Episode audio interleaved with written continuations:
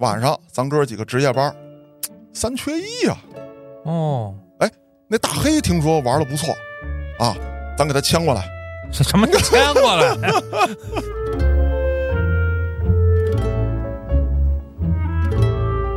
说我今天就找一个人，你若能赢了他，过去的事儿既往不咎；你若要输了，不单要赔钱，你还得留下一根手指头。说你们南派的这些啊，再牛逼，无非是术。我这大哥，魔法哎，会法。那边就兴玩这个轮盘赌，人家就特牛逼，赌你的枪里没有子弹，赢了，而且第二轮赌的时候，这子弹已经转到枪口的位置了，哑火了。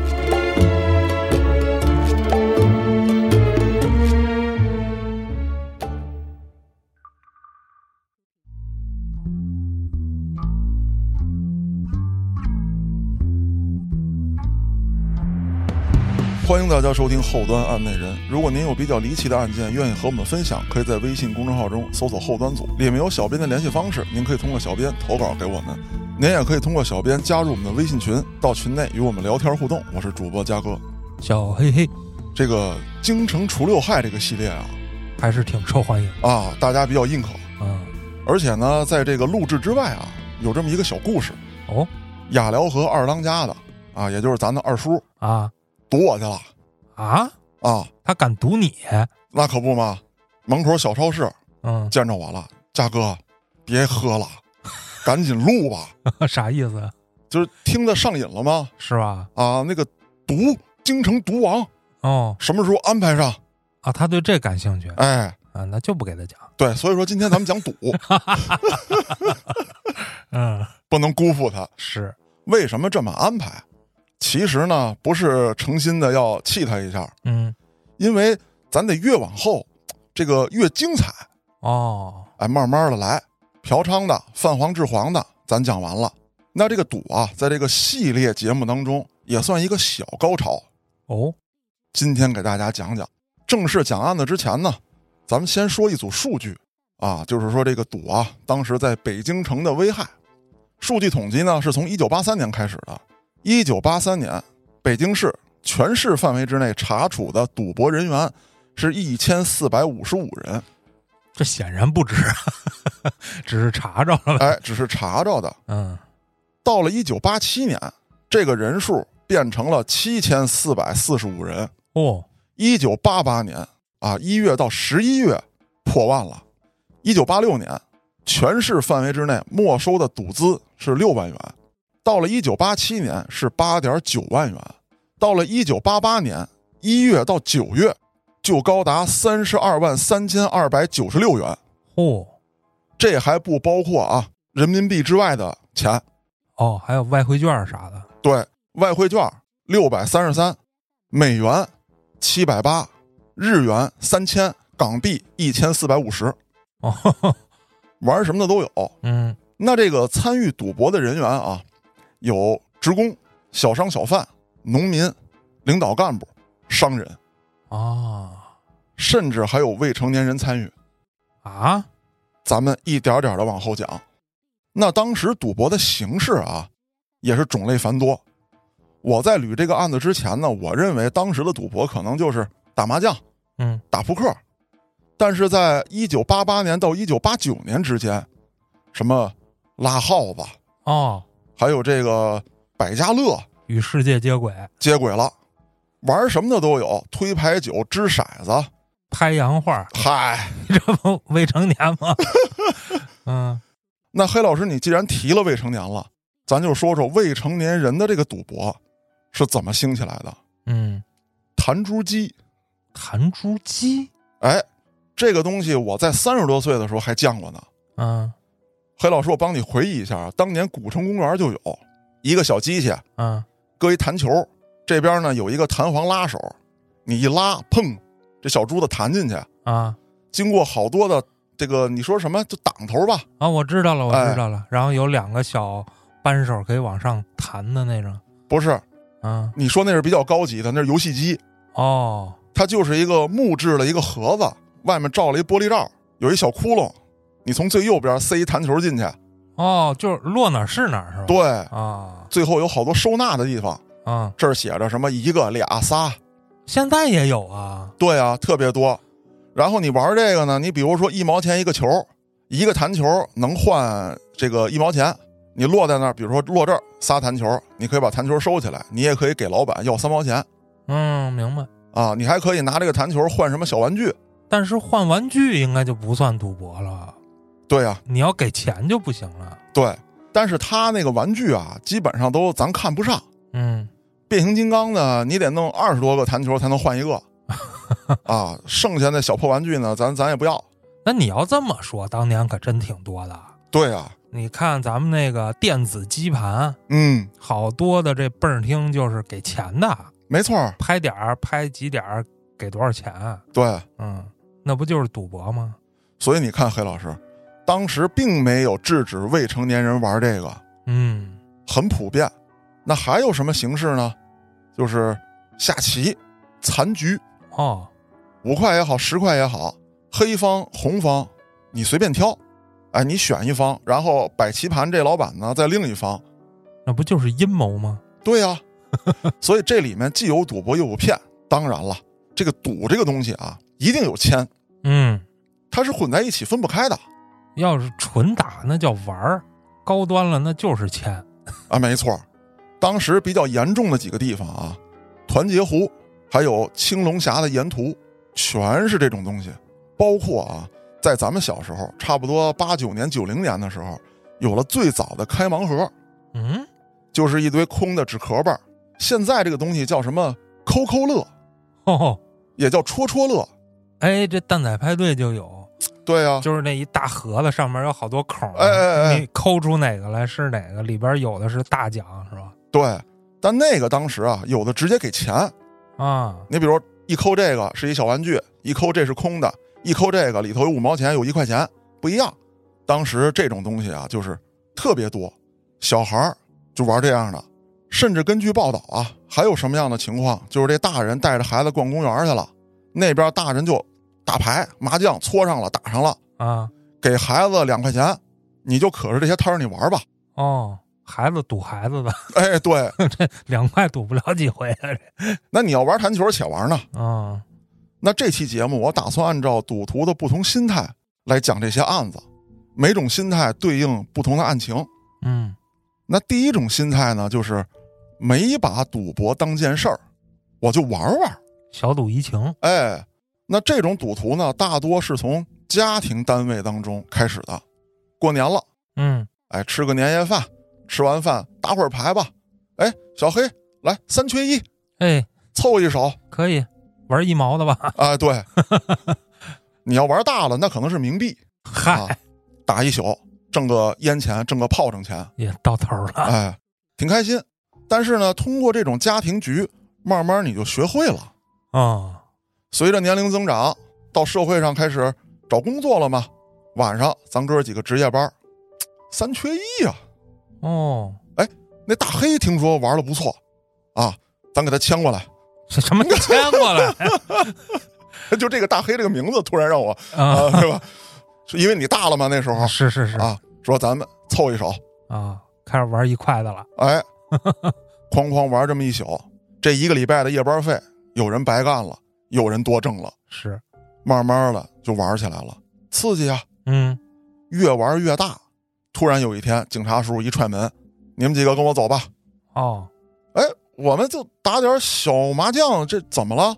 怎么了？打麻将这事儿待会儿再说啊！你们单位仓库让人搬空了，嗨，就是废寝忘食了嘛。擅离职守。对啊，那这是一种人，还有一种人呢，就是爱好，就喜欢这东西，哦，喜欢的不行，上瘾。哎，有瘾。你说约我咱们打个篮球去，不去啊？晚上没事儿打会儿牌吧，走啊！哪儿去？哪儿打去？嗯，那道爷他们家吧，一站站一宿，而且慢慢的，这种爱好者们就催生了比较早期的，咱们说加引号的这种棋牌室，没有正规牌照啊。嗯，你比方说你家有孩子，我家有孩子，跟咱们两家打不方便，道爷家有地儿哎，啊，咱去。然后呢，道爷就跟咱玩儿，道夫人呢就给沏茶倒水，咱们跟人家祸害一宿了吧，人得收拾啊。嗯，赢的这主，你给人打醒儿对，慢慢的就催生了。那另外一种是什么呢？我开小饭馆儿，啊，到晚上十一二点关门了，关门了，哥几个陆陆续续的来了，厨子别下班，给哥几个颠几个菜，哦，弄上点酒。服务员，你今儿值个夜班啊，给你回头算工资。这个餐馆老板跟他这几个兄弟们一打打一宿，那这种啊还好，虽然说也是赌博行为，但是还没弄大，啊，就是基本上就是输了钱的骂骂街，赢了钱的呢，哎，给哥几个弄点烟抽。这还到不了那倾家荡产的地步。对，可是你这么整宿整宿的不回家，白天上班没精神，家里家里你不管，那会儿又没有手机，嗯，家里真有点什么事儿，你可咋办？有这么一位就是姓赵，这小伙子呢没结婚，人家给介绍了对象，俩人处的也不错，因为打麻将跟人对象约好的看电影都错过了。嚯、打的这么早？啊嗨，嗯本来想呢下班咱就打去嗯，玩一会儿，我跟对象看电影，计算的时间都特别好，赢了钱了想走，哥儿几个不让了。那肯定的。啊，再打两圈，你这时间也来得及。这一打可好，本来想说看电影的时候呢，再给对象买个冰棍啊、汽水啊，这钱输出去了，咱暂且不说，刚发的工资全输没了。哦，人家对象那边也是暴跳如雷啊！必须的。你这什么人啊？这还不算完，家里有老两口，身体不好，对象跟他吹了之后不知悔改，还赌呢。嗯，有这么一天晚上，老母亲觉得心口疼，就剩一老头儿，弄不动啊。没办法呀，找孩子找不着，那会儿家里都没电话呀。可不是吗？街坊四邻赶紧给送到医院，但也耽误时间了。啊，老太太没抢救过来，时隔不长，这老头也因为生气，撒手人寰，家里没人管着了。那更撒欢儿了。是啊，最后不但丢了工作，还被公安机关给带走了，欠了一屁股债。这一辈子就交代了。对啊，那咱再说说这第三种，第三种害人不浅啊，拔份儿。啊？黑老师，你不是赢了我钱了吗？我大老板，我不惜的那点钱，嗯，但是你赢完我钱之后，你老跟我这儿吹牛逼。呜呜喳喳。啊，呜呜喧喧，逢人就说啊，那天我把嘉哥血洗，嗯，鼻子都给他气歪了，那我得找人，啊，咱们再赌，论输赢。我说我这有一兄弟，打牌技术可不错啊，咱们哪天攒一局，果然把你给卷了，啊，你又不服，啊，就你认识人，我让你看看我的朋友，咱们这回玩点新鲜的，不打麻将了，咱们炸金花嗯，啊，让你看看我们这个赌王，又把我给卷了，连我带我那打牌特牛逼的朋友全给卷了，我不服了，我说花重金，我得请人，我得弄你，这冤冤相报何时了啊？哎，这事儿可就有意思了。一九八九年，咱们警方破获了一起千王争霸，哦，这事儿可神了。说我呀，从广州请来了一位九指赌王，啊，少根手指头。这手指头怎么少的？啊，说这位赌王啊，原来也是大陆的人，十几岁漂泊到了这个轰炕，哦，我还以为去折喷了呢，嗨，黑社会给给切了他在这个轰炕啊，没有什么文化，啊拜人为师，就学这个签术。啊！被人抓了呗。先开始的时候逢赌必赢，后来人家就觉得你一定出老千，然后他又说你派人盯着我，你看我怎么出的千。周围站一圈黑社会，陈浩南、山鸡、大田二围着他，啊，照样赢钱。嚯，你看出来了吗？这个黑社会也要脸啊！你要说给你剁碎了吧，易如反掌，是但是传出去没有面子。啊，必须干掉你。然后约好某一天，说我今天就找一个人，你若能赢了他，过去的事儿既往不咎。你若要输了，不单要赔钱，你还得留下一根手指头。然后发哥就来了，哎，当当当，那就那个背景音乐 啊，啊嚼着巧克力就来了。按他的话讲啊，俩人大战三百回合，他是稍逊一筹，哦，留下了一根手指。虽然说赌输了，但是他这个签数也没有被人看出来，只是赌输了而已。从此立誓，啊，离开红炕，不在这混了。嗯，回到大陆之后呢，想做点小买卖，自己又不太懂经商，赔了个精光。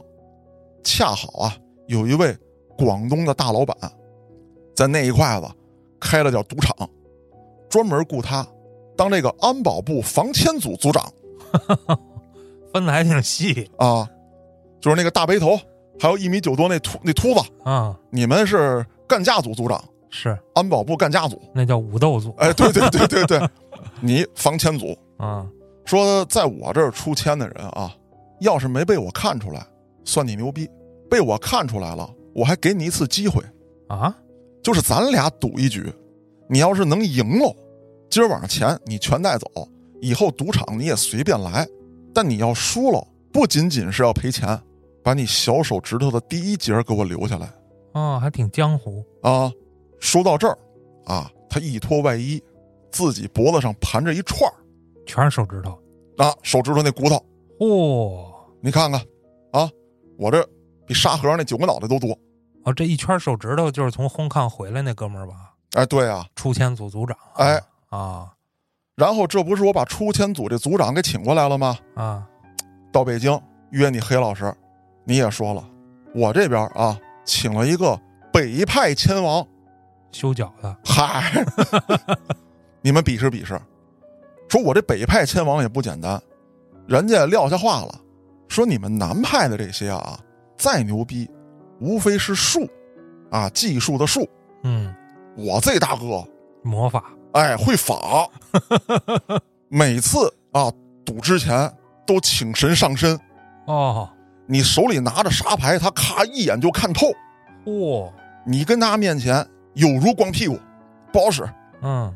说想当初啊，跟俄罗斯那会儿还叫苏联呢，嗯，说两个叛国者跟这个边境这边往咱这儿倒卖东西，两波黑社会没谈拢，那边就兴玩这个轮盘赌，就帕基 Q 那个，哎，啊，人家就特牛逼，赌你的枪里没有子弹，赢了，你说神不神？啊？而且第二轮赌的时候，这子弹已经转到枪口的位置了，哑火了，哦，就这么牛逼。那是真牛逼，两拨人谁都不让，在北京找了这么一间大酒店——红浪漫大酒店。呵，咱们两拨人聚一块儿了，南北千王隔桌而坐，周围聚了一帮大老板，黑总、加总、安总、郭总，啊聚一帮压钱吧，看这把谁能赢。从打扑克啊到摇骰子，反正就各种赌吧。俩人不分胜负啊，你赢两把，我赢两把，咱们这些大佬的钱啊、就开始往里续。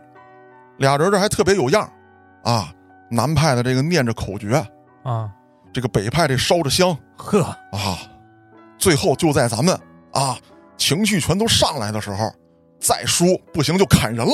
啊，底下已经摇人了，小弟们都在这个红浪漫下面聚齐了，v 哇 v 哇 v 哇 v 哇也聚齐了，也聚齐了，给咱们一锅端了。哦，当时这件事儿啊，轰动京城，不仅仅是因为拿下了南北两派的这个千王，很多参与赌博的黑恶势力里面的首脑啊，也一举给端了。就大背头、大秃瓢什么的呗，哎，对对对，还有那个头发遮住半张脸的那个也没好啊。嘿，嗯 接下来咱们说说第四类，财迷想不劳而获的啊，这类人最多。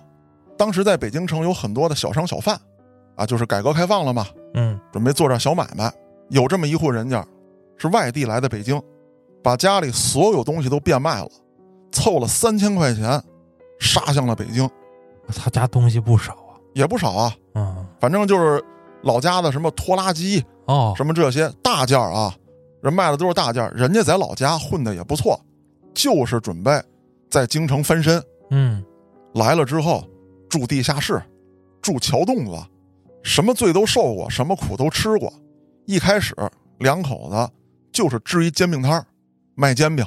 这我梦想啊，以前，哎呀，现在不是了 当时你是不是还想过要开这个煎饼大托拉斯？啊。对 对，哎，其实我也想过啊。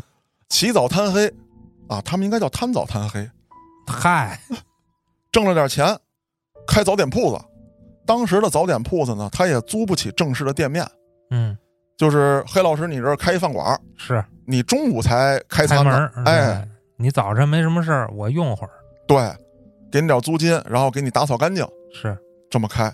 过了二年，盘下了一个小门脸儿，弄点面条，哎，弄点馄饨，整点包子，买卖越做越好。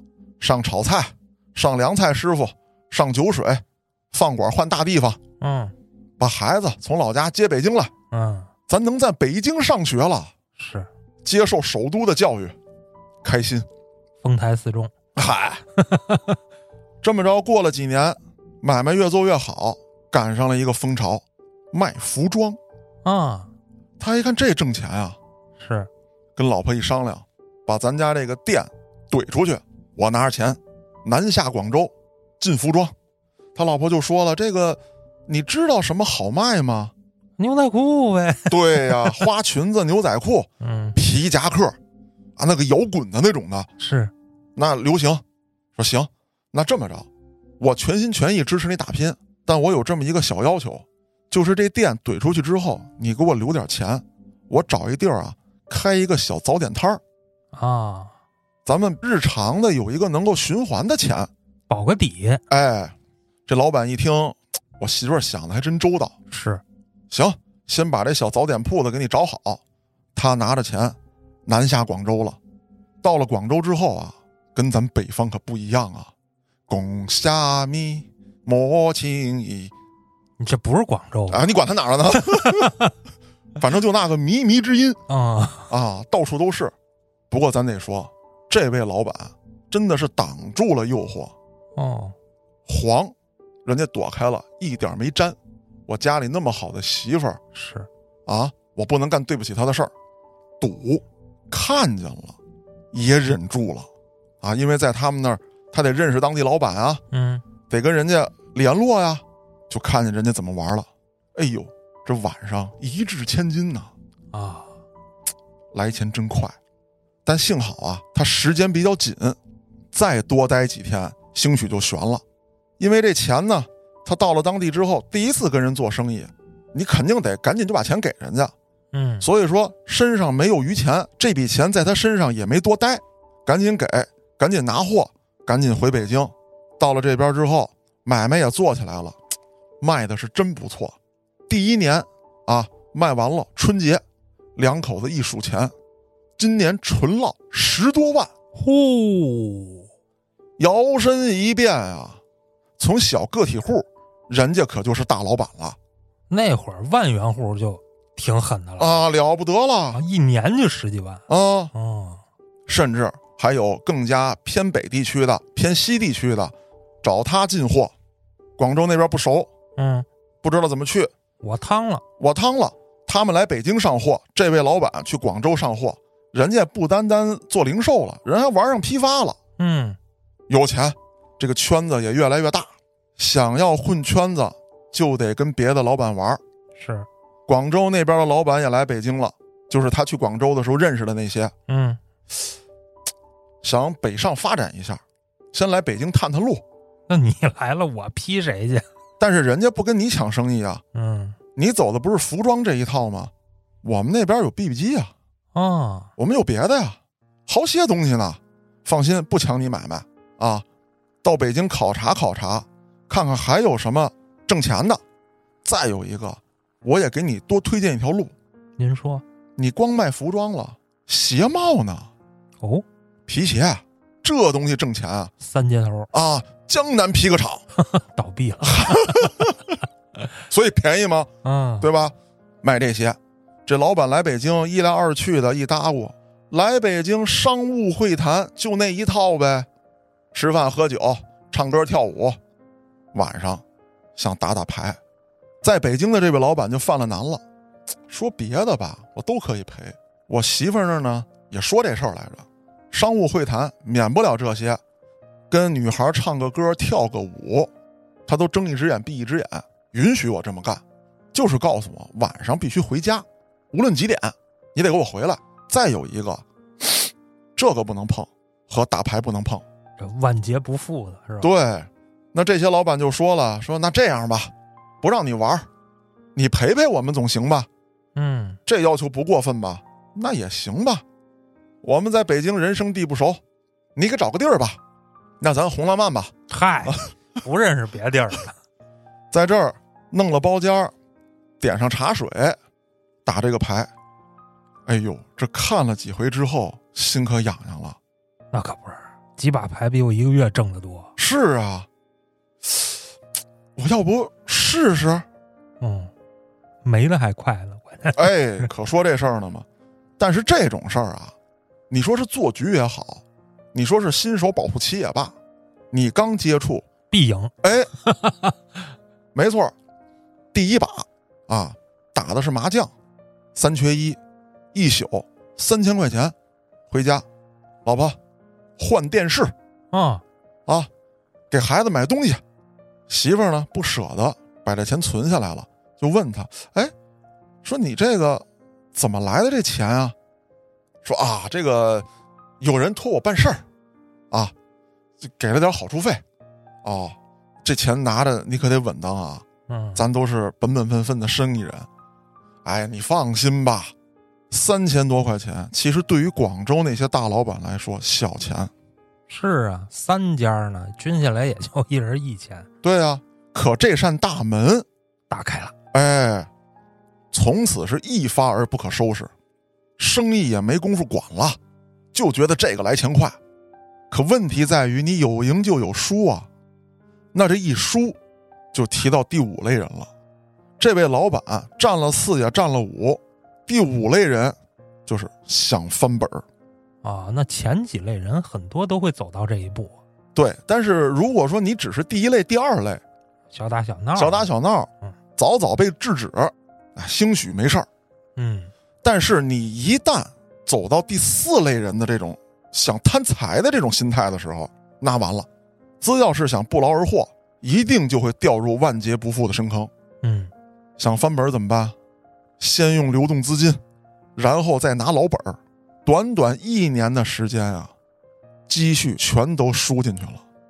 媳妇儿哭，孩子闹，他也曾经发誓，我绝不再赌了。但是哎，但是，一到肯节上拿不出钱的时候，或者一到夜深人静，他想到自己曾经输掉的那些的时候，不服啊！一个是这个，另外一个是他辛辛苦苦从一个小煎饼摊儿嗯，到最后做这么大生意，这一路有多难，他心里其实非常清楚。没错，他肯定觉着还是赌快。对，我不用再起早贪黑了，嗯，我只要翻这一番儿对，我一是能赢回来，我输的全回来。我要是再翻他一番儿我不用努力了，嗯，我原来多苦啊！谁都不想再来一遍。对啊，可正是这种思维如恶魔之手一般，牵着你的灵魂走向深渊。积蓄没了怎么办？抵货，把货全抵出去。货又没了怎么办？抵店，把我店抵出去。最后祸害来祸害去，钱都没了不说，还欠了一屁股债。有这么一天晚上，拿着安眠药，我死了吧，嗯，让媳妇儿给救回来了。你救我干什么呀？可说呢，想过痛改前非，啊，媳妇儿又当掉了自己的金银首饰，回老家借钱。当时他们家富裕的时候呢，老家有些亲戚跟他们借钱来着，媳妇儿也没含糊，借点就借点，都是亲戚，也没指望要。那这次不但要把亲戚欠的钱要回来，我还得跟你们借，回家还不好意思说，什么赌去了。嗯，只能说生意赔了，大家救救我们。我家有钱的时候，你们谁找我们，我们也没说个不字儿。这个时候你拉我们一把，只要我缓过劲儿来，加倍奉还。这一圈借完了，拿上资金，就跟她老公说：“你可不能再赌了，这是我挨家挨户求爷爷告奶奶下跪磕头要来的钱，你拿着它，东山再起。”当“东山再起”这几个字儿进入他耳朵的时候，他想到的就是“呼啦”，嚯，做了一夜的思想斗争，嗯，拿着钱准备南下广州，赌去，是想进货去。可是这火车刚在广州一停下，接他的人可就来了。哎呀，老板呐，又来我们这里啦，我得招待你呀！啊，哎呀，知道你这次不容易啊，过去的事情嘛，有一点点小过节。咱们做生意的人，账还清了还是朋友吗？玩一玩，没有的事。这一下可好，媳妇儿辛辛苦苦给他筹到的钱，在广州一夜输干净。就不长点心呐？可说呢，打电话让你家赎你来。哎呦，媳妇儿是万念俱灰，把家里所有能卖的都卖了，把老公赎回来了。此时她老公已经颓废了，心里就一个念头：我就得赌。哎，我从赌这儿摔的，我就得从赌这儿爬起来。关键你没有本钱呀。是啊，借去，没人理他了。嗯，找自己父母借钱。他在老家因为赌博把家里败光这事儿已经传出去了，跟老人急了，拿刀要逼老人，给我钱。这家这老爷子也不含糊，一铁锹给拍出去了，哦，滚！街坊四邻、亲戚们也都不理他。那他这位妻子又重新在库房里面把他们当年刚进北京的那辆三轮车推出来了，里面装着烙煎饼的那一套，顶着寒风啊，北京的冬季，带着孩子站在街边烙煎饼。重新来过。这老公呢还不知悔改，媳妇儿不敢告诉他自己住哪儿，带着孩子在北京东躲西藏，只要被她老公发现，就过来把你钱抢走，赌去。这么夸张了？万般无奈之下，媳妇儿想自杀，可又看看自己的孩子，含辛茹苦拉扯这么大，好不容易到了北京，能接受好的教育，我死了，这俩孩子可怎么办？咬咬牙，挺过去吧。可老被她丈夫骚扰，她实在受不了了，最终无奈之下选择了报警。她老公被法办了，她呢，又带着孩子，一点一点的打拼。经过许多年的努力，开了一个小饭馆，勉强拉扯着孩子，可想而知啊，赌博对人的危害有多大。刚才讲的这些，还停留在老百姓的阶段，嗯，还有官员的。哦，官员赌博更加可怕。先开始呢，只是一些基层的公务人员，咱们就这点工资嘛，是，啊，玩一玩，同事之间，而且都是晚上下班之后。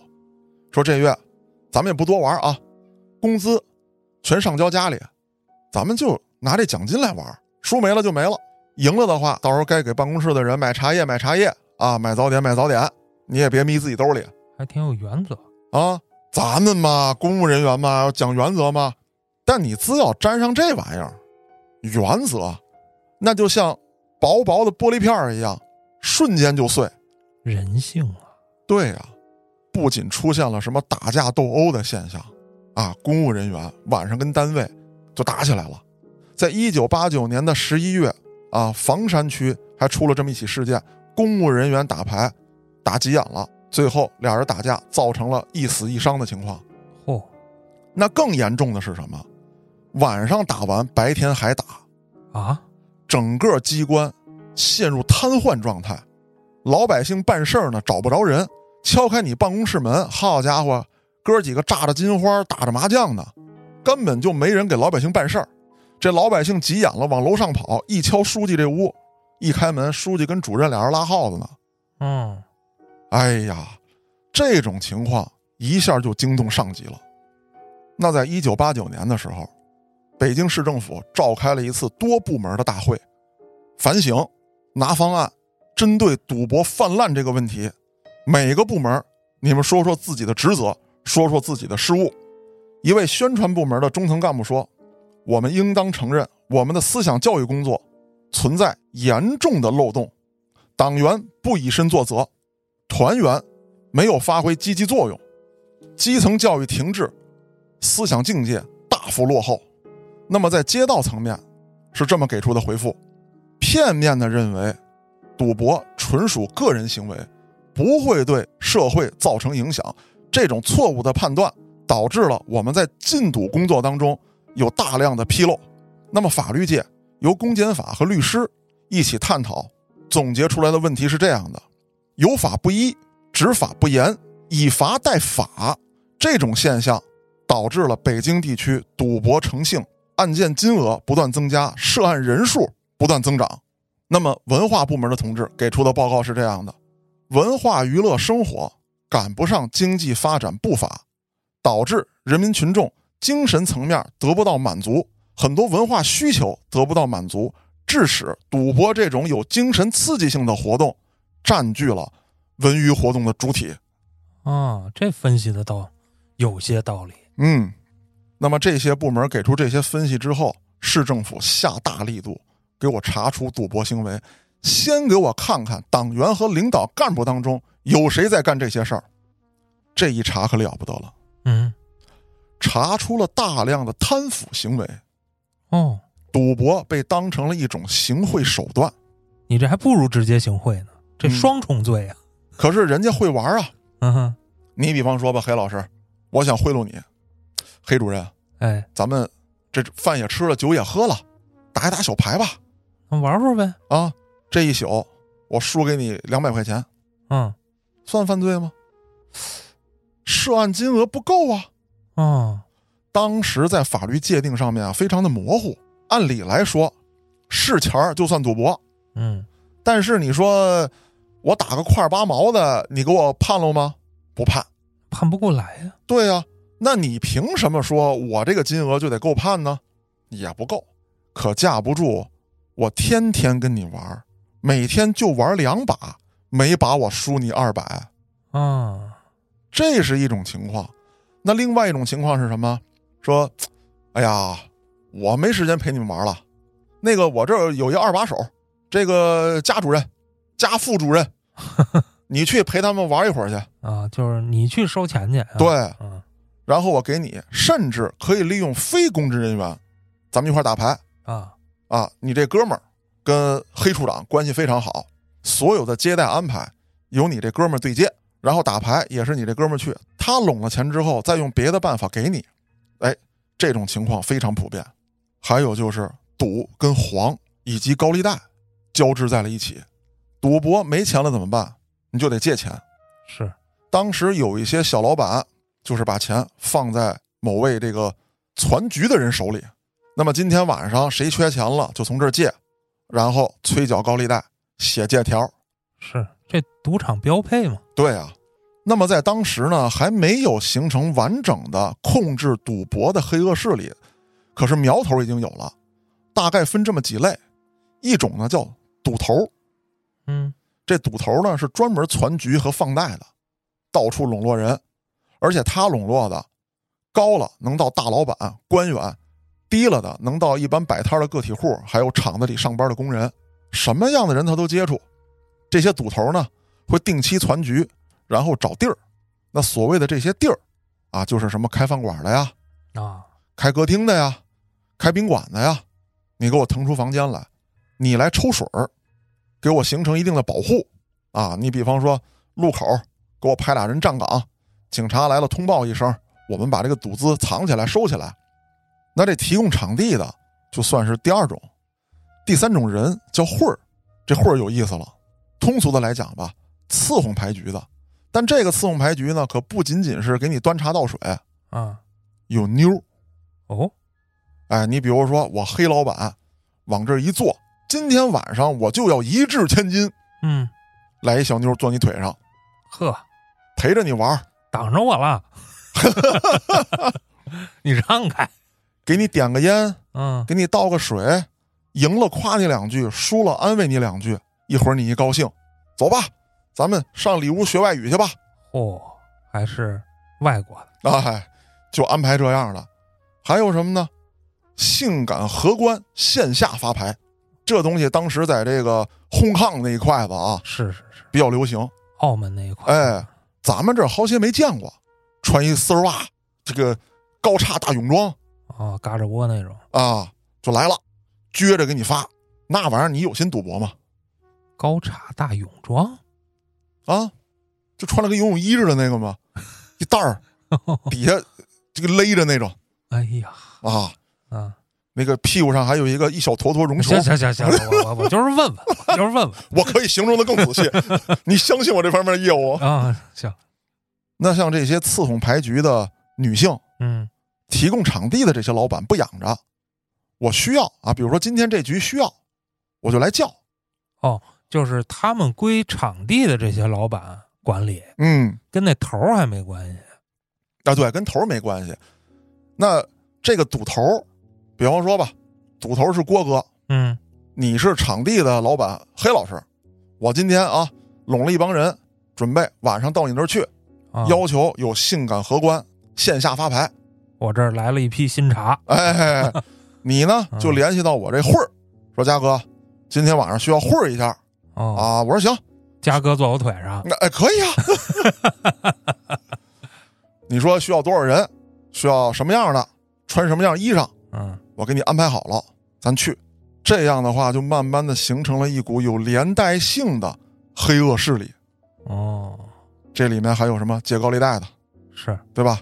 还有什么安保部的，看场子的，对，嗯什么样的人都有。也因为这样的事情，曾经造成过很多大老板啊打电话摇人儿给我咳，哦，打的不可开交。给我丁大爷打电话，哎对，那赌博不仅仅在城市中心地带很嚣张，对于北京来说，已经蔓延到了很多的乡镇村庄。那更不好找了。对呀、黑老师，我不知道你有没有印象，咱们小时候看的很多电影电视剧当中，经常有那种，就是房顶上挂一灯，挂的倍儿低，就照这桌子，然后灯罩边上还给你围一圈报纸，窗户都贴满了，糊严实了，嗯，跟里头玩牌。怎么听着那么像审讯室？可能为了营造这种氛围感吧，啊，啊，以后被逮进去的时候好适应一下。是，那当时他们就这么干，啊，村里头也不好找啊。大夏天，为了外面听不见这个搓麻这声，拿棉被毯子把窗户门全遮上，哦，隔音，啊、哎，点一个倍儿暗的一小灯，这灯罩还拿报纸给糊一层，哎呦，就跟这儿打。咱刨一地下室吧，还是？可说呢，那里头那味儿哦，嗯 闷都闷死你。是，刚开始的时候还仅限于村民之间互相玩儿，慢慢的有一些村里的领导干部也开始参与进来，甚至把这当成了产业。啊，你在市里头打不是容易被抓吗？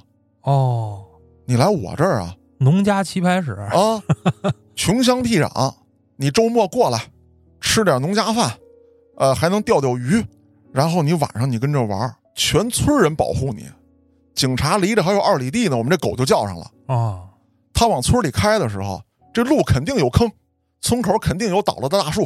嗯，张大娘半夜就晒麦子，哎，这警察不敢踩不敢压，放心吧，踏踏实实的。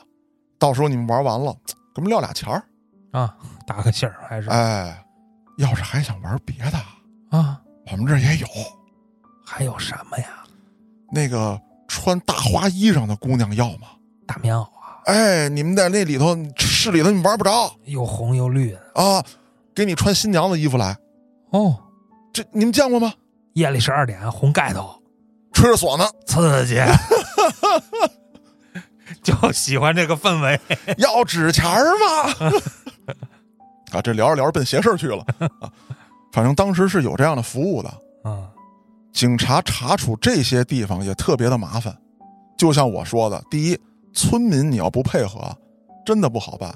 是，乡村警力又特别的不足，就给这些这个乡村赌场创造了大量的机会。当然了，你再怎么钻空子，只要是国家想办你，你也跑不了。是，那这些地方并不是它有多隐蔽，只是警力不足。那么如果我加调警力，也都端掉，先是换了一波村干部啊，执法不严，管理不严，就得从干部开始抓，然后在村里成立戒赌队。张大妈，我先策反您啊！听说您家这赌博呀，啊，我就爱玩个小麻将，这怎么能叫赌博呢？我给您讲讲，就是按讲八卦的那种方式，把这些赌博的事儿啊，什么家里死人的、家破人亡的，讲给这张大妈。哎呦，太吓人了！嗯，不行，我回去得把我们老姐们都叫上，我得跟他们说去，这可不能打麻将，玩扑克也不行。啊，这就当卧底了，线人。哎，那之后呢，在张大妈的领导下，村口谍报中心正式成立。反正我到你家做工作，你要是不听，我就给你串闲话。哎，你知道吗？那老王家那儿子又打牌去了。哎呦，那输的哟，呵，穿裤衩子回来的。这好人是坏人呢？这个，你甭管人家用什么样的方式啊，啊，造点小谣也好，人家没说更大的事儿吗？嗯，但是让你脸上臊得慌，在同时宣传戒赌知识，大半夜敲你家门去，张大娘、街坊四邻的，你好意思给人轰出去吗？嗯，再者说了，你就算真跟张大娘吵起来，你也不是个儿。退，那对，那农村有农村的方式，连教育、再罚、再惩、再判制住了。那回到市里，也是从上往下抓。当时有这么一条政策，就是只要是你们单位啊出了赌博的，让公安抓着了，一把手、领导干部负主要责任。为了自己的饭碗，为了乌纱帽，那必须得狠抓工作。是，尤其是这个政府公职部门，老百姓到你这办事儿来了。当时本来因为没有网络，好多电话都配的不全，老百姓来一趟办个事儿非常的费劲。嗯，然后您这儿还白天打麻将、打扑克啊，不给人老百姓办事儿，那还了得了？先抓这些工作，啊，让政府的这些对外窗口以及其他部门恢复正常的运行，要不你你整个政府瘫痪了呀！一个小小的打牌危害太大了。是，这么一抓，很快有了成效。再有一个，改变以罚代惩的方式，啊，不是说光把你赌资没收了，罚你点款就完，该判就得判，该拘就得拘。那么，在一九八九年的十一月，北京市政府呢，颁布了这么一条红头文件：禁赌工作，党员、领导干部要从中成为骨干，整党风、整党纪、实抓业务，以支部为单位，以干部为先锋，在国家公职人员当中先进行彻底的彻查、严查，并严查个体经营者的文化娱乐活动。啊，人家这个文化娱乐活动，我觉得圈的特别好啊。所有曾经参与过赌博的党员干部实施登记制。我认为啊，这个一登记，你以后的升迁调动都成问题。啊，黑点，对啊，那咱们这期的案子讲的差不多了。我呢，以一个真实发生在我家的事儿作为栏目的结束。哦，好玩了，老刘当年也做生意，开棋牌室。嗨，先开始不也开小饭馆吗？是，但是你饭馆再怎么开，你也只是个体户。嗯，老刘呢，也是手里有点钱了，想发展发展其他行业，但是他没有卖服装去啊，他当时呢盯上了很多设备设施这一块儿科技产业的东西，哦，就是想跟这个圈子里的老板认识认识，而且这些科技公司的老板呢，他们能够拿到国家的项目，嗯，老刘觉得有搞头。呃，说实话呢，那也无非就是吃饭、喝酒、唱歌、打牌，老刘也跟他们打。有这么一回，老刘觉得不对劲，怎么呢？合着伙圈我钱呢？这是做局了，啊！但老刘牛逼，嗯，头一回被做局了，第二回我还找你们，我自己举报我自己，咱全进去。牛逼，那这事儿老刘好办啊，我是赌博了，认打认罚认判，嗯，我就这一次，你查查他们几个吧。再有，我认为如果能够拿到国家项目的人，他们还何至于用赌博的方式圈钱呢？嗯，看一看他们这个项目是不是假的，哪怕这个项目是真的，他是不是利用国家项目在到处招摇撞骗，办他们？呵，这就从做生意变成为民除害了。为民除害倒不至于，老刘只是认为谁让你做局坑我呢？哦，反正呢，我报仇呢。哎，对。啊那咱们这期呢，把赌这点事儿拢了包堆儿讲了讲，下期咱们来赌，嘿，刺激。等着吧，听众朋友们，咱们下个案子再见。